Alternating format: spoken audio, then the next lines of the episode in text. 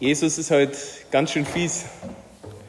Wie so Schulburm macht er die Jünger fertig mit diesen bösen Fragen. Am Anfang haben wir so wunderbar gesungen und ich habe so einen schönen Eindruck gehabt, einfach wie Jesus auf uns runterschaut und so gut drauf ist im Lobpreis und wir auch so gut drauf sind im Lobpreis. Und dann kommt so ein Evangelium, wo eigentlich nur schimpft quasi. Aber wenn Jesus schon mal schimpft, dann sollte man vielleicht doch genauer hinschauen, was er eigentlich meint. Gebt acht, hütet euch vor dem Sauerteig der Pharisäer und dem Sauerteig des Herodes. Und versteht ihr immer noch nicht. Und da heißt, sie machten sich aber Gedanken, weil sie kein Brot bei sich hatten. Ich habe einmal geschaut, dass sich Gedanken machen steht im Griechischen Dialogizomai. Und ich liebe das, wenn es in der Bibel bayerische Worte gibt. Dialog ist, oh mein, Dialogizomai. So könnte man fast sagen. Also original übersetzt heißt es Gründe zusammentragen oder berechnen oder sogar rotieren und herumdrehen heißt das Wort, aber schon auch diskutieren, miteinander drum ringen. Obwohl das Herumdrehen, das Rotieren gefällt mir eigentlich am besten. Jesus meint aber eigentlich was ganz anderes. Die Jünger meinen, Jesus erinnert sie daran, ja, ihr habt kein Brot mitgenommen, weil sie das Wort mit dem Sauerteig gleich gesehen haben, oh Gott, ja, mit dem Brot. Und Jesus meint aber ganz was anderes. Dem geht es gar nicht um das Brot, weil er sagt, mei, ihr wisst doch, jetzt habt ihr schon zweimal so ein krasses Wunder erlebt mit der Brotvermehrung und jetzt tut es immer noch rum. Jesus meint das Mindset der Pharisäer, das Gedankenmuster, das, ja, man könnte sagen, die Gewohnheit zu denken von den Pharisäern. Und was ist das? Es ist dieses, ja, Gesetzliche, dieses nur stur aufs Gesetz schauen, gar nicht wissen oder gar nicht mehr daran denken, worum es eigentlich geht bei der Sache, bei diesen Gesetzen. Und das ist wie ein Sauerteig. Und ich hoffe, die Leute wissen noch, was ein Sauerteig ist. Beim Sauerteigbrot braucht man so ein bisschen Teig und das durchsäuert den ganzen Teig, dass das ganze Brot sauer wird. Und dieses Mindset, so zu denken wie die Pharisäer, da klang zwar ein Gedanke, so eine Frömmelei, so in diese Richtung, dieses bloß so und so machen und alles ganz richtig machen oder wie auch immer, weil wehe, wenn, dann kommt der Herrgott, dann haut er einem runter oder so. Und da klangt ein so ein blöder Gedanke und das säuert das ganze Denken und dadurch das ganze Leben, die ganze Beziehung zu Gott und zu den anderen. Und da soll es Obacht geben, weil das ganz gefährlich ist. Also hat mit dem Brot eigentlich erstmal gar nichts zu tun. Was er vielleicht auch meint, in diesem Zusammenhang mit dem Brot, ist, dass man sich keine Sorgen machen soll. Diese weltlichen Sorgen, oh Gott, jetzt haben wir bloß ein Brot, wie soll wir da satt werden alle, sondern auf Jesus zu vertrauen. Und wie gesagt, versteht ihr immer noch nicht. Jetzt haben schon zweimal so ein Wahnsinnswunder erlebt und immer noch machen die sich so Sorgen. Und diskutieren und drehen sich da im Kreis, rotieren richtig. Dialogizomai, schönes Wort. Und mich hat es erinnert, Entschuldigung, dass es bestimmt die 400. Predigt über das Thema ist, die ihr hören werdet, aber mich erinnert es um diese ganzen Diskussionen äh, um Corona, um die Impfung, um das ganze Ding. Da ist ganz viel Dialogizomai, rumrotieren, sich Sorgen machen, berechnen und so weiter und so fort. Aber erinnern wir uns auch in diesem Zusammenhang auf das, was Jesus an einer anderen Stelle sagt. Er sagt, die Menschen schauen immer nur das, was vor Augen ist, was sie vor Augen haben. Das ist quasi das Bild oder das Zeichen. So wie auch bei dem Brotwunder, bei der Brotvermehrung, wo die Leute auch mal aufs Zeichen geschaut haben, nur gesehen haben, ja, das Brot wird vermehrt, Jesus macht uns satt, also gehen wir zu Jesus, wenn wir Hunger haben. Und dabei meint er ja was viel Tieferes mit dem Brot, dass er uns sättigt mit der Liebe, die wir eigentlich wollen, mit dieser tiefsten Sehnsucht, die wir haben. Also wir müssen hinter dieses Zeichen den tieferen Sinn erkennen. Was ist jetzt dieser tiefere Sinn von diesem ganzen Corona-Zeug um uns herum? Und ich will mir gar nicht in diese Diskussion einmischen, ich will gar nicht ins Rotieren kommen, sondern was viel Tieferes nachfragen. Was bedeutet denn diese Situation für mich ganz persönlich? Das ist viel interessanter und da merkt man, wie Gott zu uns ganz konkret sprechen kann. Wir müssen nicht alle Hintergründe irgendwie wissen oder irgendwelche Verschwörungen oder Nichtverschwörungen oder sonst irgendwas. Darum geht es gar nicht. Und wenn ich sogar wüsste, dass da, keine Ahnung, irgendwelche bösen Mächte im Hintergrund sind, was bringt mir denn das? Wir beten sowieso dafür, dass diejenigen, die anderen Böses wollen, dass die Ruhe geben, dass die gar nicht zum Zug kommen. Und alles andere müssen wir dem Herrgott eh überlassen. Wir haben da selber kaum Einfluss. Also was bedeutet die Situation für mich? Und jetzt geht es schon so lange und in der Seelsorge kommt natürlich alles angeschwappt an Problemen, an Menschen, die eben mit dieser Situation hadern. Und mir sind so drei Bereiche aufgefallen, wo ich jetzt überlegt habe, was es vielleicht für ein persönlich ja, bedeuten könnte. Anhand von der Reaktion, wie es uns geht mit dieser Situation.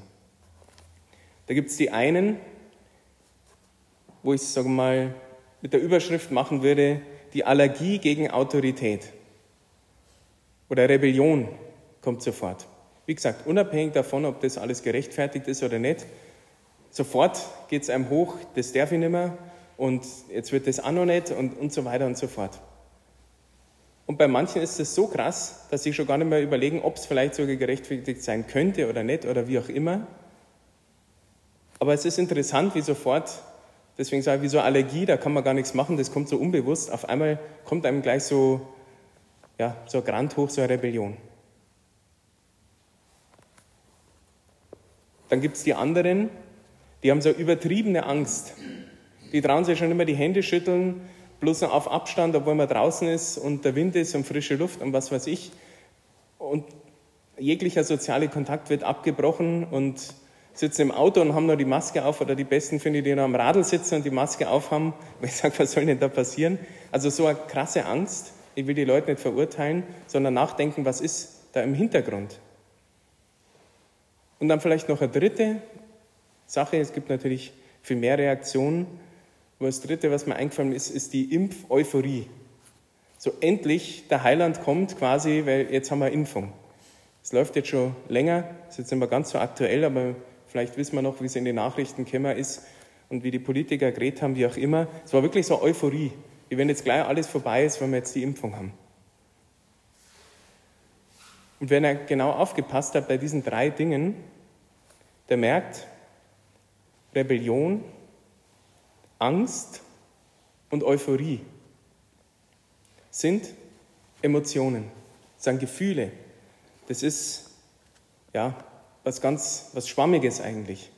Gefühle gehören zum Leben dazu, aber sie machen uns wie so Fähnchen im Wind. Da kommt irgendwas, da geht's hoch, oder eben die Angst, die drückt uns nieder, oder die Euphorie, da gehen wir in die andere Richtung hoch, wie auch immer.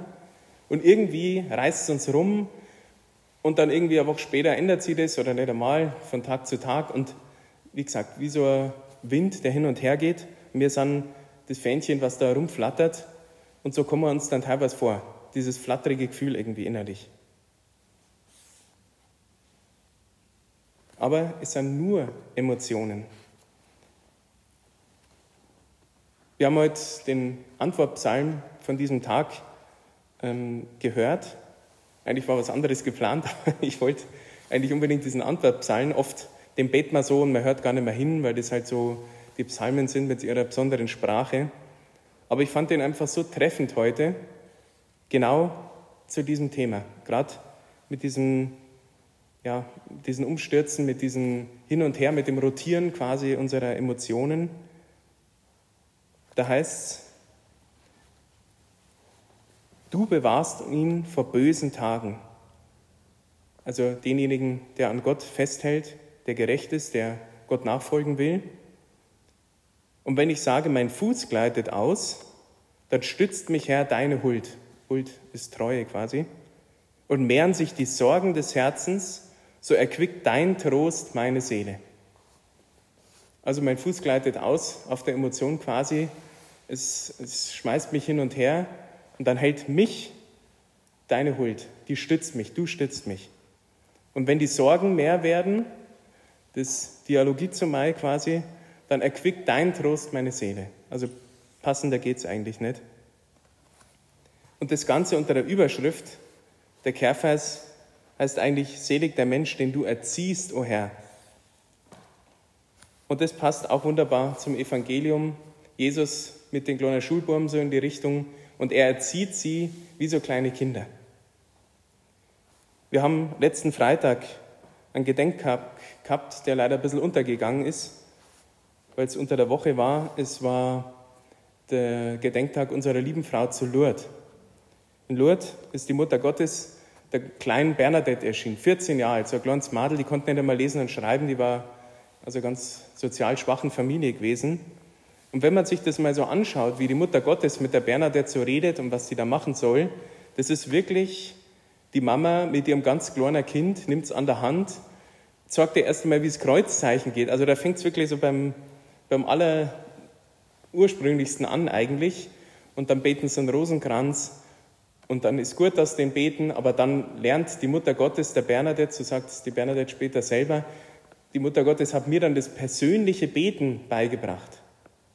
Und das in so einer Zeit, wo persönliches Beten eigentlich jetzt nicht so verbreitet war, könnte man meinen, da hat man eher eben vorgefertigte Gebete gehabt.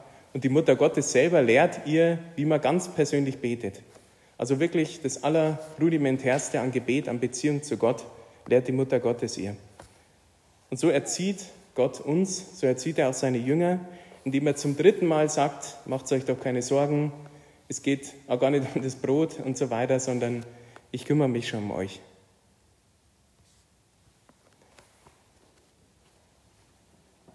Was machen wir jetzt also mit dieser Situation? Mit unseren Gefühlen, mit unserem Rumrotieren, mit unserem Dialogie zum Mai? Eine Sache, auf die ich heute raus will, wir müssen das Vertrauen trainieren.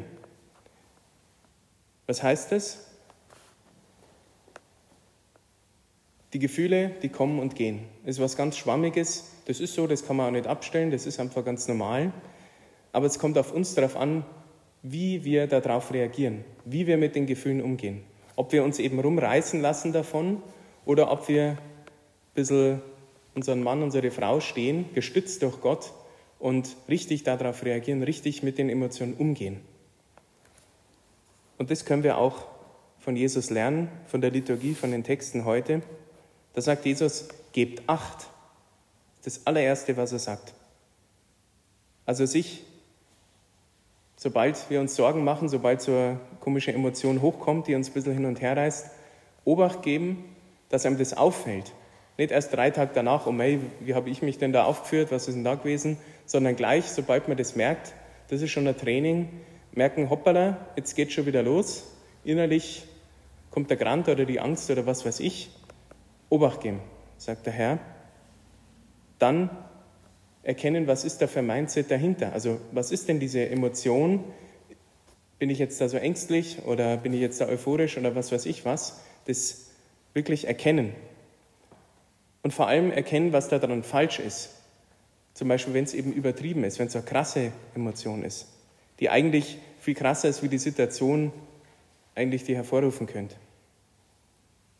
Und dann die Wahrheit Gottes dagegen stellen. Die Wahrheit Gottes proklamieren, ausrufen in dieser Situation. Eben genau das, was wir im Psalm gehört haben. Du stützt mich. Oder dein Trost erfrischt meine Seele. Vielleicht nicht ganz so geschwollen ausdrücken, je nachdem, wie es einem kommt, aber jeder hat so seine Verse, Psalm 23, du führst mich zum Ruheplatz am Wasser, ganz ruhig, keine großen Emotionen, zum Ruheplatz am Wasser. Und das muss man oft so lange machen, bis man selber glaubt quasi. Deswegen muss man es trainieren, das Ganze. Aber richtig aussprechen, vielleicht auch laut. Und auch das hat uns Jesus beigebracht, wie wir das vielleicht in einem Satz machen können. Eine andere Erscheinung, heute geht es ein bisschen um Erscheinung auch. Jesus, ich vertraue auf dich. Zur Schwester Faustina, der einfachste Satz überhaupt, aber so eine tiefe Weisheit da drin. Und jetzt soll man nicht irgendwie hundertmal am Tag sagen, sondern laut aussprechen in einer Situation, wo ich gerade kein Vertrauen habe, wo ich mich dabei ertappe, dass ich genau da nicht vertraue, sondern gerade mir Sorgen mache, gerade am Rotieren bin. Jesus, ich vertraue auf dich. Und ich sage das und ich glaube das jetzt auch. Und ich setze da jetzt einen Akt des Glaubens und des Vertrauens. Auch wenn mein Gefühl noch das Gegenteil sagt, aber ich, ich führe mein Leben anhand deiner Weisung, deiner Wahrheit durch dieses Gefühl durch, durch diesen Sturm durch. Und dann merkt man, wenn man das ein bisschen trainiert, immer wieder mal macht, dass es dann nicht mehr so ein total wegreißt. Noch ein Wort zum Schluss. Etwas, was ich erleben durfte Ende letzten Jahres, was mir in den Sinn gekommen ist, was auch genau die Antwort Gottes auf diese Situation ist, wie ich finde. Und für mich waren das prophetische Worte für dieses ganze Jahr, für diese ganze Situation. Ich habe Aushilfe gemacht in einer Pfarrei und sollte eine Schülermesse übernehmen. Also die Kommunionkinder sollten da hinkommen mit den Eltern und ein paar Leute einfach aus der Pfarrei, so eine normale Messe gewesen, aber mit einer Kinderpredigt. Und Kinderpredigten sind eigentlich so das Schwierigste, was man machen kann, äh, weil man muss sich gescheit vorbereiten, dass das irgendwie knackig ist. Da kann man nicht so ewig lang reden, weil sonst schalten die gleich ab. Und ich hatte den ganzen Tag schon im Kopf, oh, ich muss mich nur irgendwie darauf vorbereiten. Das ist, da muss ich mir irgendwie einen guten Gedanken machen und, und keine Ahnung. Und es war aber so viel los, eine Beerdigung und das und das und das. Und in der Sakristei vor der Messe, fünf Minuten vorher, habe ich Zeit gehabt, mich vorzubereiten. Aber habe gesagt, Heiliger Geist, äh, da musst du das machen, weil ich komme jetzt dann nicht mehr auf viel große Gedanken. Habe dann einfach geschaut, was sind denn die Texte des Tages? Um was geht's denn? Johannes der Täufer.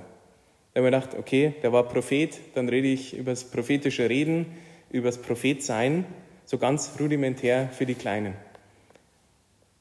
Und ich habe mehr konnte mir gar nicht überlegen. Und dann war die Messe und so weiter, dann kam die Predigt. Und ich habe ihnen erzählt, beten heißt die Richtung, wir reden zu Gott, aber auch die Richtung, die immer alle vergessen. Gott redet zu uns. Und habe es schon mal gemacht. Und mir kam ganz spontan die Eingebung, also wirklich, das war aus dem Affekt, sage ich mal, heraus, habe ich die Frage gestellt, wer von euch meint denn schon mal die Stimme Gottes gehört zu haben? Und ganz vorne in den ersten zwei Reihen saßen so die Kleinen und dahinter dann die Erwachsenen. Und alle haben die Hand gehoben von den Kleinen.